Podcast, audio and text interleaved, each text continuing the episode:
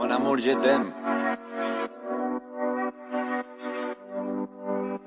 Son las 6 de la mañana y me da igual. Voy a salir a la calle, voy a ponerme a gritar. Voy a gritar que te quiero, que te quiero de verdad. Con esa sonrisa puesta, de verdad que no me cuesta pensar en ti cuando me acuesto. Pero Aitana, no imagines el resto, que si no, no queda bonito esto. Voy a ir directa. 大家好，欢迎收听本期粤 Talk 粤语的粤语 Talk，我是深交。我是园子， 啊，我们两个是不是好长时间都没有录音了呀？感觉好长时间了。嗯，一个好像像有一个月差不多这么久。但是也没有那么长时间了啊。不过就就是，嗯，是最近发生了一件呃特别的事情。哎，那个咱们就是苹果的手机不是会不定时的会给你推送一个什么嘛？就是你的什么记忆啊、时间的，就去年的今天或者什么去年的某一天，对对对对对对。但好像是六月二十五号的时候吧，我突然看到，就是咱们去年六月二十五号，应该是六月二十五号。咱们在那个七九八的博客公社的那个棚，跟谁合影？跟跟那谁？跟跟芝芝？啊，跟芝芝还有牛虻？对，是吗？对对对对对，有个合影。我靠我靠！就突然，呃，发现哎，已经过去一年了哈。那其实园子已经也快走了一年了吧？你你这个词儿稍微换一下，也快啊，也快怎么怎么怎么一年？也也快。也快出国留学一年了吧？对对 对，差不多了吧？对，差不多也是到十月份正好一年吧。也是即将迎来这个毕业是吧？要马上要学成了。我我是不是可以说我我并不想毕业？对，是的，是的，是的。呃，你挺开心呗，是吧？嗯，我觉得时间过得时间过得特别快。我们同学其实也相互之间就在聊，说感觉哇塞，这一切。那个十月是吗？对，因为 我们是十月十五号开的学，感觉十月十五号真的就像昨天或者是上个星期一样。但是没想到一下就过了这么长时间，然后就我们班里有一些你看上去感觉好像很爷们儿的那些人，就是也眼眼泛泪水，眼泛泪光。反正就感觉时间过得真的挺快的，就是可能。嗯，你现在在上学，跟那会儿上大学的感觉不一样，就是可能会更珍惜每一天上课的时间，不会不会像以前上学一样总想着翘课吧。我们班有个印度人特别搞笑，他说，嗯，因为昨天我们见面一块吃饭，他说我所有的课里面只有一天我那个请了假没来，是因为那一天我感冒了，我怀疑我自己是 COVID，所以我就 对他说我就做了个测试，然后在家上的网课。他说除了这一天，我每一节课都去。然后我们就问他说为什么？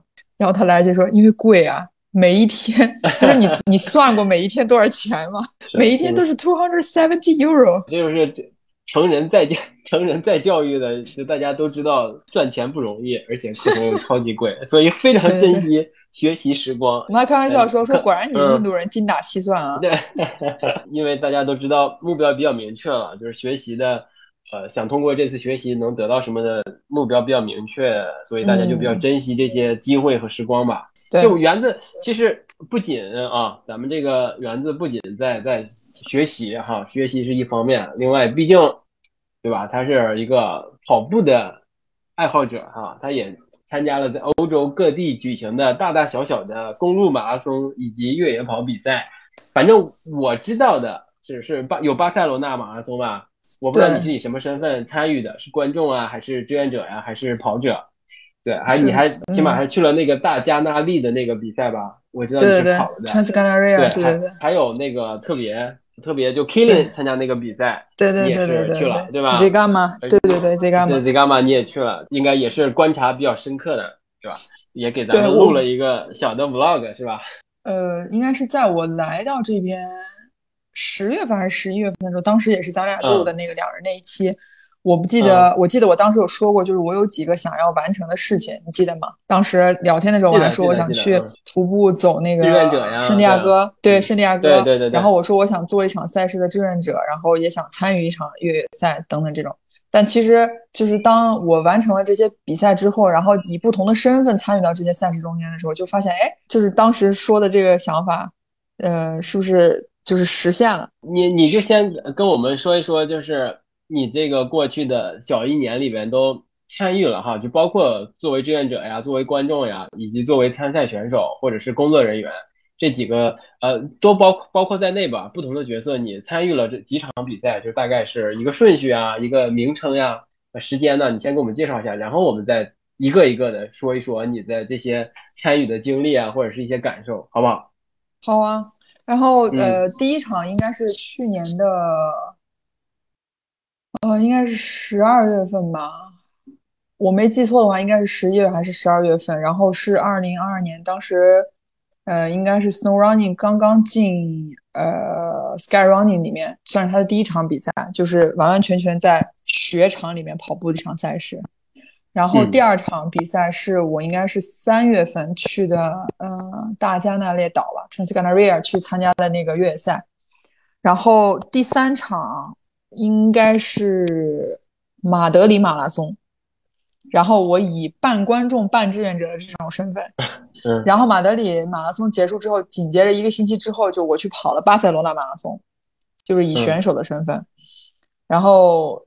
巴塞罗那马拉松结束之后，然后过了大概两星期，然后我以嗯，就是观众吧，真的是纯观众的身份，然后去看了就是 Zegama，就是 K 点参与的这场比赛。嗯，对，这就是我经历的这四场赛事。然后第一场雪地的那个，就是让我印象，因为我当时还做了一个那个视，不是还发了一个视频号吗？就是就是因为什么叫做出发即即后悔，你知道？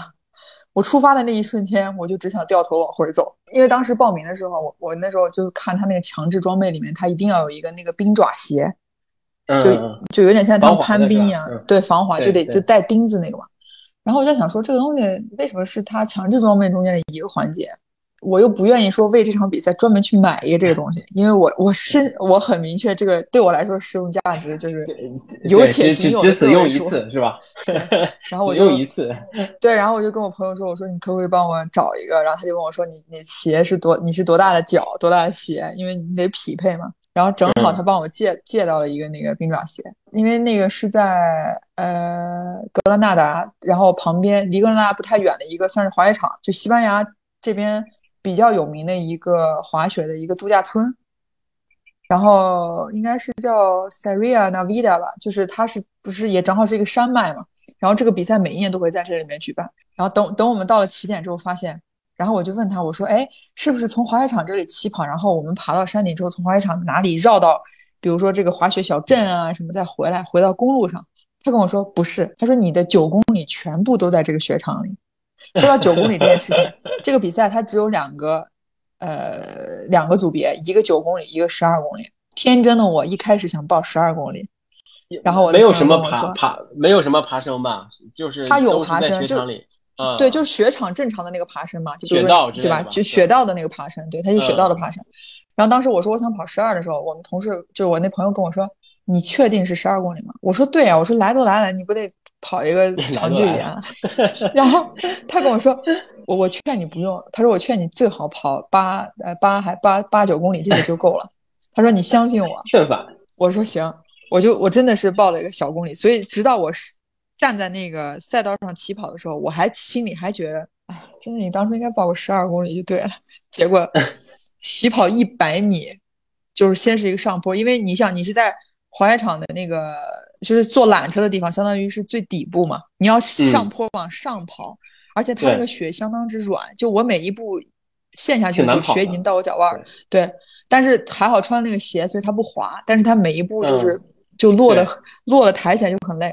然后大概五百米的时候，我就已经成为整个队伍中间最后一个人了。他们这个比赛也有所谓的收尾兔子，他们的收尾兔子特别可爱。他们那个收尾兔子的肩的背上背了两把扫扫帚。就是就是来清清理的是吧？清理。就一 开始的时候，我我以为我一开始以为他是清理赛道，他不是收尾兔。后来我发现，我我一回头，后面四五个人一模一样的装备，都在跟着我，都在等着我。我然后我意识到说啊，原来这是收尾了，原来他们在收我。然后我就跑了五百米往前走的时候，我就跟我朋友说：“我说你先走吧，你别等我了，因为我感觉思想压力很大。因为他跑这个比赛是没问题的嘛。”然后他就说没事没事，我陪你一起。我说你别陪我一起，我求你了，你先走吧。压力太大了。对，我说我在，我说你放心，我不会退赛，我会很认真。我说我会努力跑完的。然后他就跟我说 OK，那我在终点等你啊。我说行。然后他还跟我说很很可能我们会在第一个补给站见。我说好，然后就走了。然后他他刚开始走时并没有那么快，所以其实我是看着他的那个脚步跟着他往前跑的，就有一种感觉，就是你在追一个人，就是那种还挺好的，就有点像一个隐形的兔子在你前面。然后跑了大概一公里的时候，我后边那个收尾的人突然间让我停下来，他跟我说我鞋穿反了，就那个冰爪的那个 冰爪的那个鞋的前后穿反了。然后他就说我帮你把鞋重新穿一下吧。然后我当时就是受到了一个。公主般的待遇，就是我站，我双脚站在雪地里，两个人帮我穿鞋，你知道，一个人扶着我，一个人帮我把鞋脱下来，然后按照正确的位置给他穿上。然后就是这个比赛整体的过程当中，就是我是，就是我我一一路伴着自我提问、自我回答，然后自我嘲笑，然后自我成就，然后到最后到终点自我欢呼，就一共经历了这五个过程。就你跑了多长时间啊？我应该是。我觉得你可以先猜一下我跑了多长时间，呃，两个小时吧。对，还真是两个小时，是吧？嗯，对，两个小时。我我其实当时我我我两个小时到最终到终点的时候，因为他我我们起跑的时间是，呃，等到的时候都是晚上了吧，差不多。嗯，我我们是下午起跑，应该是到晚上。下午起跑的，嗯嗯。对，然后等我等我到那儿的时候，我就发现，我天！一开始其实跑步过程当中，我是感受不到冷的。我们是六点半起跑的嘛，然后一开始我是感受不到冷的，到最后离终点越来越近的时候，啊，我就觉得非常非常冷，可能也是因为那时候肌肉有一点有点紧了，就是对，对，就硬就硬硬邦邦。运动，对，因为那个什么嘛，因为我也我好像我应该也是有类似有过类似的经历，就是我在东北跑步的时候，嗯，也是有跟你类似的经历，就是越跑越冷，因为。你可能速度也变慢了，对你速度变慢了，但是天也黑，气温也下降了，那你所以你产生的热量就不足以抵抗这个寒冷，所以你就会越来越冷。我想问一下，就是，哎，这这个比赛就是一个呃度假村自己组织的吗？他们是一个常年都有的比赛吗？还是呃每年都有，有，每年都有。今年应该是今年应该是这场比赛的第不是第二十届就是第十届了。要么就十五届，反正是个整数，对，历史悠久。而且这个比赛比较有意思的是，它是没有奖牌的，它是没有奖牌的。然后他每个人到终点，他是给你一个那个杯子，就像户外像那个 Snow Peak 这种杯子，对。然后这个杯子你可以留，明年就在比赛的时候可以带着用，因为它强制装备里面有一个环保杯，很多人就是用前一届。对，很多人就用前一届的那个杯子，然后去接热水啊，接水喝。然后，因为我当时这个比赛参加完之后，我订的那个酒店不是在这个这个度假村里嘛，是要回到呃格兰纳达的那个城里。然后我当时就搭了这个，就搭了朋友的朋友的车。然后我们当时在车上聊天的时候，他就跟我说，他是一个越野跑者，他是跑越野他跑越野，然后同时骑那个越野自行车。然后他说这场比赛是他今年的第七届。他已经参加第七次啊，第七次来了，我靠，真的是。他说，因为这场比赛对于他来说，虽然路线是一样的，但是每一年他为场为这场赛事要做准备要很久。他非常喜欢就是自己在这个里面雪地里跑的这种感觉，而且他今年今年终于是拿了一个比较好成绩，算是十二公里的第三吧。啊，终于登上领领奖台了，真的是。哎，这就有意思。那他是全欧洲都有人过去吗？还是？只是它附近的一些社区赛呀，就是这种这个比赛，嗯，它挺有特点的一个比赛，嗯，对，它全欧洲都有，但因为它赛事人特别少，每一年好像也就六百六七百人，就就这么多人，对，所以基本上有不排除排掉这些很老的老用户，新用户的话，我估计每一年应该都会有增加，但是因为它人数比较少，所以整体的那个就是那个赛事的氛氛围让你觉得就是特别有意思，而且我我记得当时有个特别。让我觉得特别搞笑的一个场景，就是你，你想我们六点半起跑，然后我们我两个半小时到终点，大概应该是九点了，雪场差已经是雪场的夜场的。关灯时间了，嗯，然后我们因为你冲向终点嘛，那就是跟滑雪的人其实用的是同一个雪道，只是人家 把这个道隔开了，就是你等于你等于在旁边跑，然后滑雪人在中间，你就有一种感觉，就是觉得旁边的人嗖嗖嗖的在你前面过，你就特别吃力的用你的双腿在追着前面这些雪板，就挺有意思的。我觉得那个画面感就就还蛮好玩，而且就是因为滑雪人比较多，所以他们天然就变成给你加油的人。就就站真的站在雪雪地里，也就一直给你加油，等着你到终点。那这这个其实也算是越野跑，但是它还不是那么那么完全的越野跑，对吧？就是不是那种特别典型的在在起起伏伏的，或者是在那种自然的野外越野跑。那你你你你你之后就跑了那个加纳利，对吧？对对对对，对，那那个就是一个就是很就是很典型的越野跑。其实，在国内大家也都知道这个也很有因为它是。对它是 UTWT 嘛，就最开始 UTWT 的一站。那那在国内最开始有好多人都去跑，粉条儿也去跑过。对，因为当时我嗯。当时发那个意思说，粉条给我留言，第一个跟我说，嗯你一定要多吃一点橙子，说嗯，这个岛上的橙子是最有名的，巨甜。我说好的好的好的，那你吃了没？对，吃了吃了。我当时当时一路嗯。补给，我只吃橙子，我就因为我本来也不喜欢吃香蕉嘛，它的补给就是香蕉、橙子，然后再加就很多糖果，还有那些嗯就是呃干果嘛，就比如什么葡萄干啊什么那些他都有。然后我对这场比赛，我觉得我还算比较认真，因为当时确定要去的时候，我有很认真的就训练了一个月。有备赛是吗？对对对，有备赛，然后就是有请朋友做了一个就是 训练计划给我，然后我就一个月的时间，就确实因为我其实目的很简单，就我想说自己在跑完的，就是跑完之后，就不要觉得身体就是不行了，就像原来一样没有任何准备就去跑，就是一方面觉得这样对自己身体不很不负责，一方面就是年纪也大了，对年纪也大了，你也不能这么 你也不能这么硬硬就来了不。能硬扛了是吗？对对对，当时到的时候，我就觉得哇，就对这个比赛特别有憧憬，因为他离因为我从马德他离那个对马德里过去是他是在岛上对吧？对我马德里飞过去。其实也就一个小时到一个半小时吧，好像也就一个半小时，就是旁边是一个外岛。然后你飞到那个嗯岛上之后，我是当天晚上到了，就那个海风吹着，其实还挺凉，挺凉的。然后等我到了酒店之后呢，我订的那个酒店就是让我觉得还挺舒服的，就有一种感觉，就觉得明明来这儿是度假的，来度假你干嘛要？对啊，你干嘛要那个第二天一大早六七点去？对啊，去跑步。因为我我订那个度假村旁边，他们都是都是那个高尔夫的，就是那个岛本身嗯高尔夫也很有名，很多欧洲很多人会去那个岛上打高尔夫。对它有很多高尔夫的那个场地。三毛不也在那儿住过吗？对吧？对对对对对是嗯它那个地方，其实好像如果算是就挺有名人古很有名的度假地了。对对对对对对，跟他，我觉得跟他也有一定的关系吧。对，这个比赛是我对我来讲啊，就我严格意义非常认真对待的一场赛事。当然，我觉得这句话如果让燕翼听见，他会很生气的。曾经跑熊猫一百的时候，你没有认真对待是吗？对他说你要认真对待，我说我很认真的。那那段时间他也是拽着我每次去奥森要要嗯练跑什么的。然后 Trans Galleria，我觉得最最大的最大给我的感觉就是，就我觉得欧洲的山跑起来真的特别爽。是吧？嗯，就是环境真的太好了，就它那个地貌啊什么的，就跟那可能我去的也不多。跟熊猫的山一样吗？还是跟北京的，就例如什么什么什么香山呀之类的？那是什么样？完全不一样，完全不一样。我们当时我这个组别叫 starter，就是就是短距离最短距离的倒数第二个，你知道吗？只有二十六公里，嗯就它还有一个更嗯短的嘛，十几公里，然后二十六，然后五十吧，五十还是六十，然后再往上就最远。然后我们当时起跑是在一个一个小小小镇的足球场里，然后一出足球场先上坡，一边上坡，然后那个道儿就变特别窄，就相当于是就是有点像悬崖那种，但没有旁边没有那么悬崖，但是但是你如果一失足下去，你也就拜拜了，就是那种。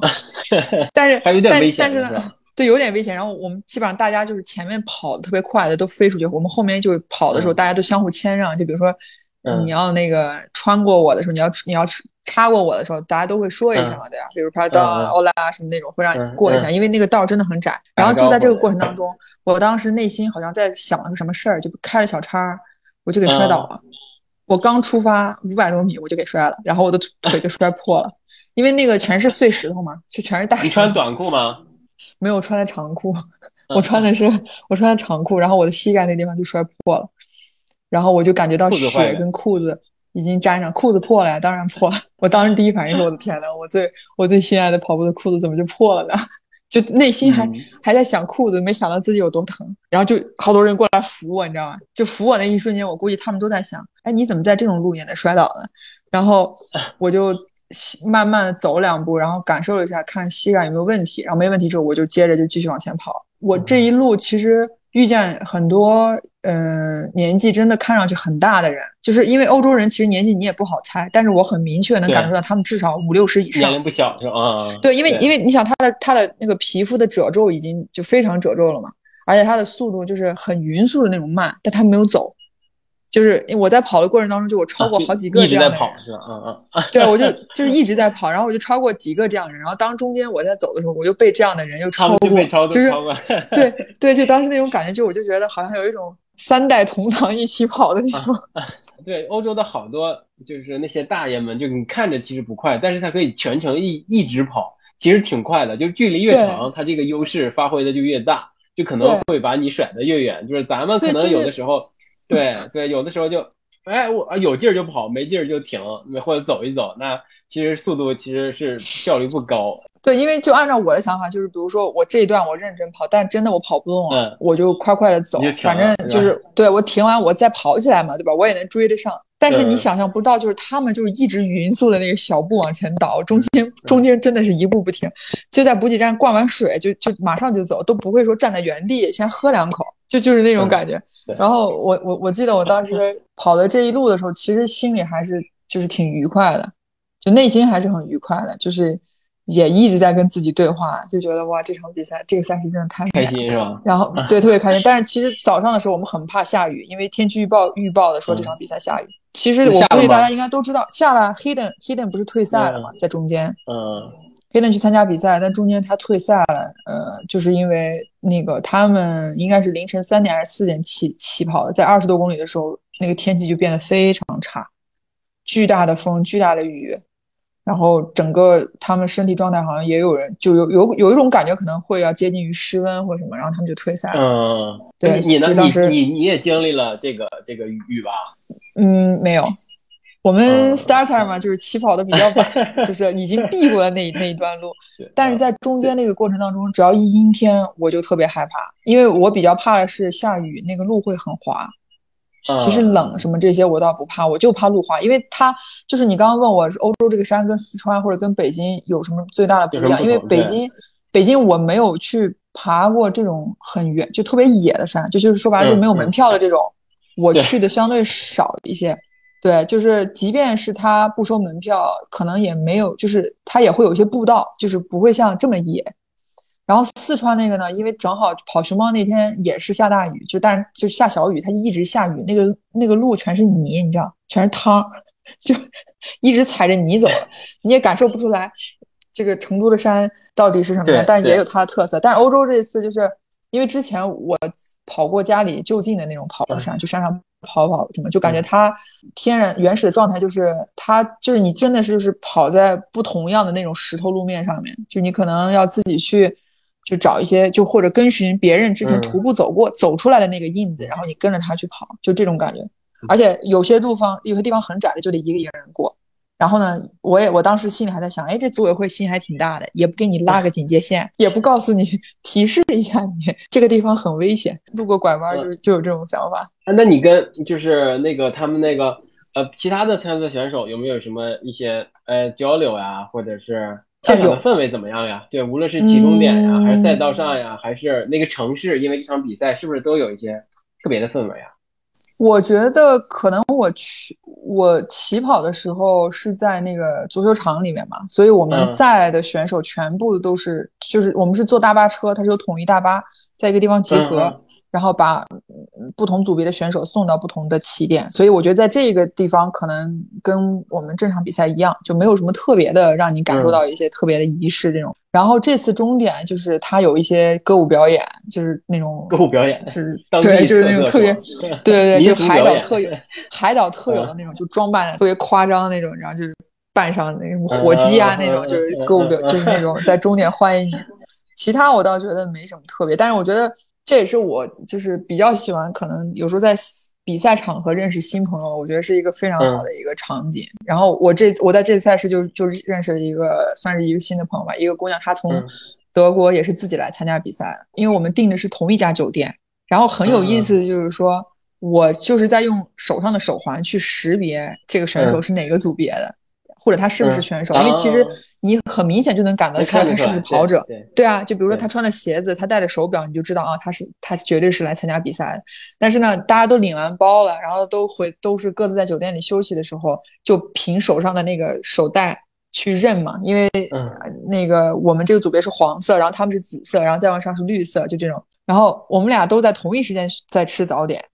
然后特别巧的就是，然后有一只鸽子就正好飞在了我们两个的桌子的正中间，然后我们俩都同时想要给这个鸽子喂东西，哎，然后两个人就就就笑了一下，然后就开始对对对就开始聊天了。然后他就说：“哎，我一个人来的。”我说：“哎，我也一个人来了。”然后就就聊了聊你怎么会选择参加这个比赛啊？然后哎你怎么会选择来？然后这个女孩叫 Nico，她以为我是从中国专门飞来的。嗯，参加这个赛事，所以对，所以他就问我说啊，你你是怎么做到的？你不你不担心这个 quarantine time 啊什么什么？我说没有，我说因为我在马德里读书啊，所以我就很方便就可以过来这边了。我们俩就聊天，他就说呃，他其实喜欢上跑步时间也并不长，但是他喜欢上之后，他就发现他就一直对就特别喜欢，然后对他就他他就他现在他说他以前工作从来不请假，就他是一个就是对工作还算是比较。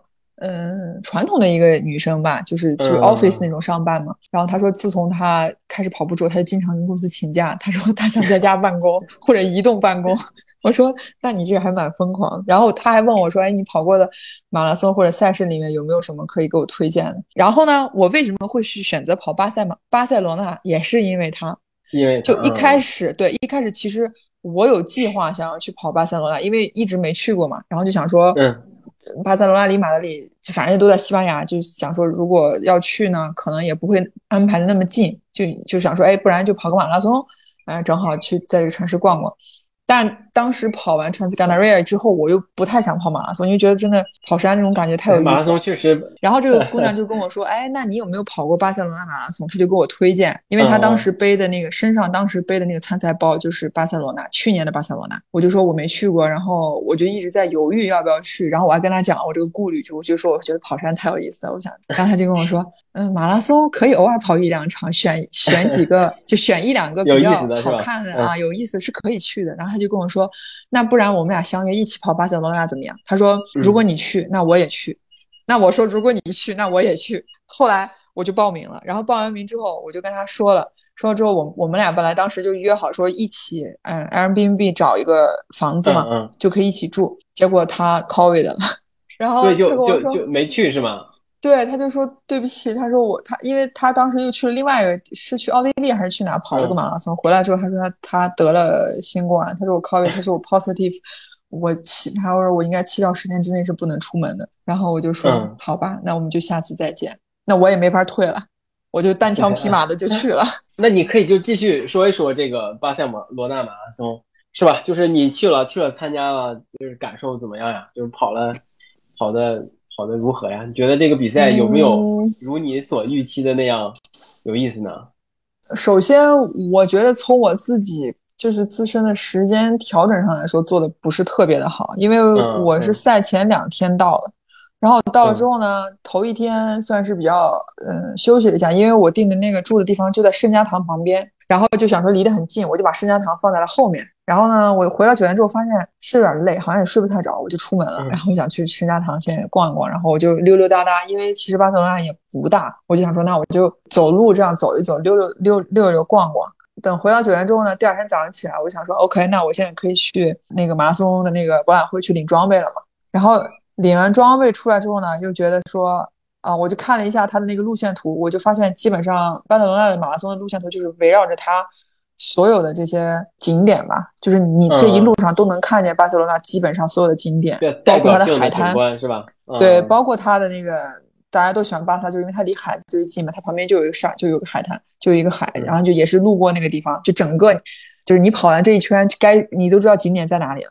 然后当时我就是头一天呢，我就选择说，那我去一些去一些我想去的地方，就深度游一下。跑嘛，你就是只是知道它位置在哪，看了一下外观，你还是需要深度游一下。我就干了一件一直很想干的事，但是我真的是没没动太多脑子。对高地，就是我租了一个滑板，就巴塞罗那它居然还有有租滑板的地方。租滑板的，就它对，因为巴塞罗那那个滑板的那个，我觉得这种地下滑板这种文化也蛮好。然后我就租了一个滑板，才五欧，就一天五欧。对，我就从酒店先滑到了沙滩。然后到了沙滩之后，发现我的天呀，跟煮饺子一样，沙滩上 全是人，就就就那会儿，我还是有点有点怵的。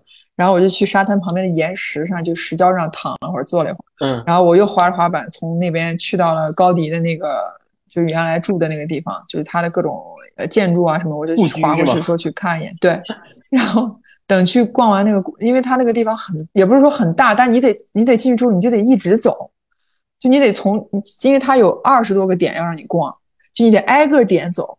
我就抱着那个滑板挨个点去逛。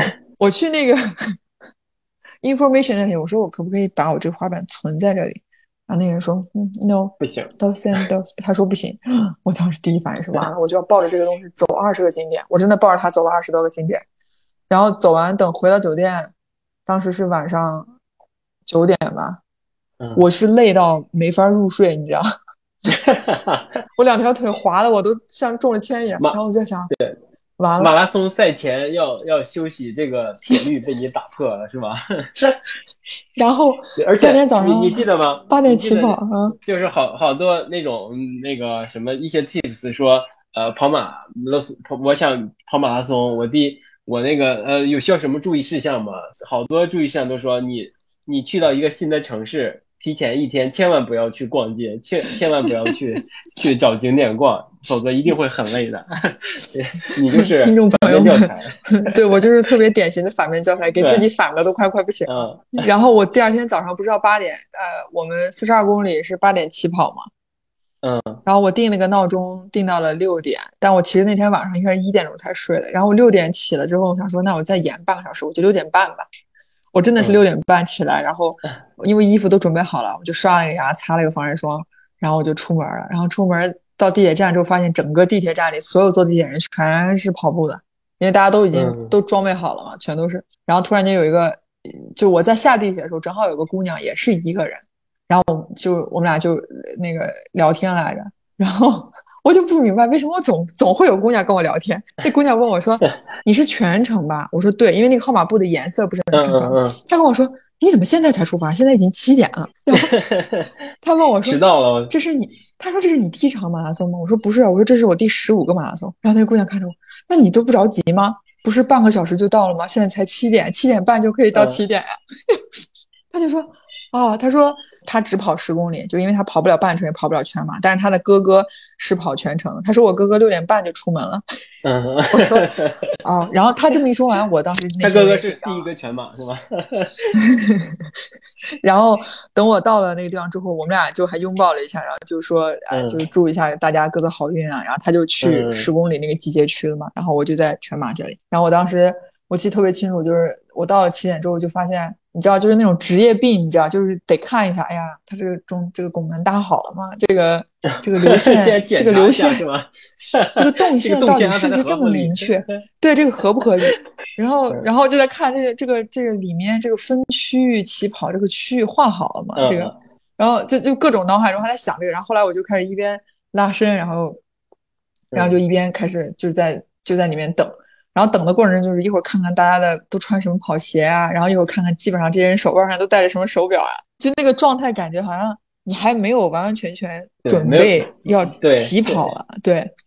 然后一直 到就是大部队开始往前推嘛，就是他的那个不是呃残疾，就是精英选手跟不是也有残疾的选手就先出发嘛，然后紧接着时候，然后我们就往前走的时候，然后你知道就是西班牙这种传统的巴塞的这种这种音乐就响起来了，然后。还有现场还有敲鼓的，然后还有他们就是他们现场真的有人唱美声，你知道，现场唱歌在起点拱在那个拱门上面，然后我们就一堆，然后那个时候我觉得哦 OK，呃要跑了，但是我还有一件事情就要跟大家说，我是一个对我是一个很反面的例子，就是我早上起来之后，因为六因为我可能睡得晚，所以我其实并不饿，我没有吃早饭，我就多带了两条能量胶，就喝能量棒，我就把那两条能量棒当做早餐，就是在。对，在坐地铁的路上就给他先吃肚子里了，然后我跑到我前十二公里的时候状态真的非常好，就是后来我还跟朋友推荐我说，如果你想在国外跑第一场马拉松的话，我说我建议就是巴塞罗那是一个很好的选择，因为它基本上都是下坡，它虽然是平路，但它平路有点下坡，对，它是平路有点下坡，它就算有上坡也很短，就不是那种很起伏很高的，就是很小的那种坡，所以它基本上一路都是下坡，而且。反正今年的五月份，巴塞罗那天气是蛮好的，就没有那么热。嗯。然后到十二公里之后，我就开始犯饿了，我就已经饿的就得不紧张，我就得真的是我就得吃。对你真的是好久不跑马拉松，真的是连补给策略都都忘记了。对我基本常识 已经都没了，就就全凭自己的意志。我记得特别清楚，就是我我后来到十，我跑到半程前半程的时候，大概十七应该十七公里吧，就那会儿，嗯，就饿了，但是也吃了东西。但十七公里的时候，我的那个就是左脚吧，右脚右脚的脚踝跟右侧右膝盖内侧就开始不舒服了，因为右膝盖内侧是之前滑雪 不是。就老伤扭过扭到过嘛？对，嗯，对。然后右脚的那个脚踝也不知道是怎么回事，反正就是特别特别难受。然后呢，我就想说，好吧，嗯，我就去体验一下他们的医疗服务。我就走上了十七点十七点五公里的那个急救车。我跟你说，急救车没给我气死。我到那之后，你知道吧？我心想说，我前前十七公里，我这掐掐着时间，我跟着三三零，那三三零还在我后面一开始，我就这我跟三三零应该算是。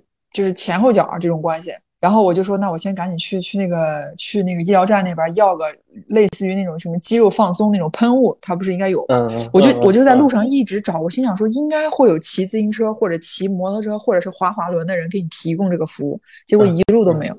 然后到十七点五，十七点五我忍不了了，我说我一定要去找他给我喷一点那个，因为我感觉我的那个脚腕就疼到已经就是很难受了。然后走过去之后。他不是要登记我的那个号码吗？还要登记我的名字。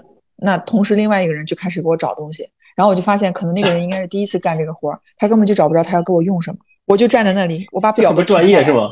就是他就他就站在那里，然后我就把表都停下来，因为我想说过去一喷就走了，因为很快。正常来说，就是按照我们以前就是这都是就常备的嘛。你过去跟他说你什么问题，你抽筋了，他就马上知道。然后那个 那个女的就一一直跟我说。momento，momento，momento，然后当时想说，大姐 这是在跑步，我没有办法跟你 momento。我我在那里应该大概停留得有三到五分钟，到最后他给我那么他给我喷，在我腿上抹了一下，我说 gracias，然后我掉了，我就一路不高兴，我就走了，我就眼瞅着三三零已经离我很远了，四零零马上就要来了，我就在我就后来中间我再难受，我我都不想去那个医疗站去被喷了，我就我就一路就这么。就这么瘸瘸哒瘸哒瘸哒走，然后过了半程之后，我就变成走走一下跑一下走一下跑一下，嗯嗯嗯，真的是有点崩了是吗？对，就已经有点崩了，然后有点难受，然后又又我也我也觉得没必要退赛，也不想退赛。然后到二十二十几公里的时候吧，那会儿差不多早上九十点钟十点了，嗯，就餐厅已经开始开门了，早就是开始准备营业了，营业了是吗？十十点就就闻到。就闻到这一路面包，我还路过一家四川饭店，你知道，就是那个辣味儿，就从那个饭店里传出来。我当时想说，我的天呐，这对我来说真的太煎熬了。然后后来我到快到终点，距离终点还有几百米吧，也就两百米、三百米的时候，我就这么一低头，然后发现脚下有一个 E O，然后我在想说，好运，这是不是 lucky lucky coin 啊？我就把那个 E O 捡起来，然后就揣到兜里，然后就一路一路一路一路就到终点了。哎，我不知道我是什么时候形成的这个习惯，但是我现在一细想，我就发现我我我每次跑到终点的时候，我都会下意识的转头，然后向那个终点拱门鞠一躬。啊，这然后你是是也是在向你自己鞠躬，你也是希望希望所有参加比赛的人能够尊重。或者是能够感谢赛事组委会，是不是？因为你对对对对是赛事组委会。对，真的就是我在鞠躬的那一瞬间，是就是就是最想最想流眼泪的。但是鞠完躬一起来就就就还好。然后跑完之后就发现腿就是就肿了嘛，膝盖就肿起来，脚腕也肿了。然后我想说，行了，这这个时候我可以去医疗站了，甭管他让我 momento 多久，我反正我也不用追时间了。然后我就走进去，走进去之后，那个人就给我安排让我坐在轮椅上。我当时坐在轮椅上，我就笑，我说 这么多年了，第一次感受到这种待遇。坐坐轮椅，把我的腿 对坐轮椅，然后两个人都给我弄冰块冰敷，然后冰敷，然后开始那种按摩。我就我就坐那开始笑。旁边有个人问我说：“你是不是特别疼啊？”我说：“没有，我只是觉得这个画面有点搞笑。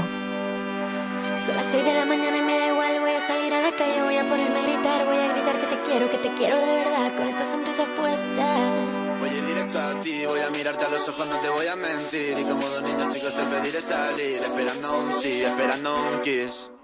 Es que me encantas tanto. Si me miras mientras canto Se me pone cara tonto Niña, tú me tienes loco Es que me gusta no sé cuánto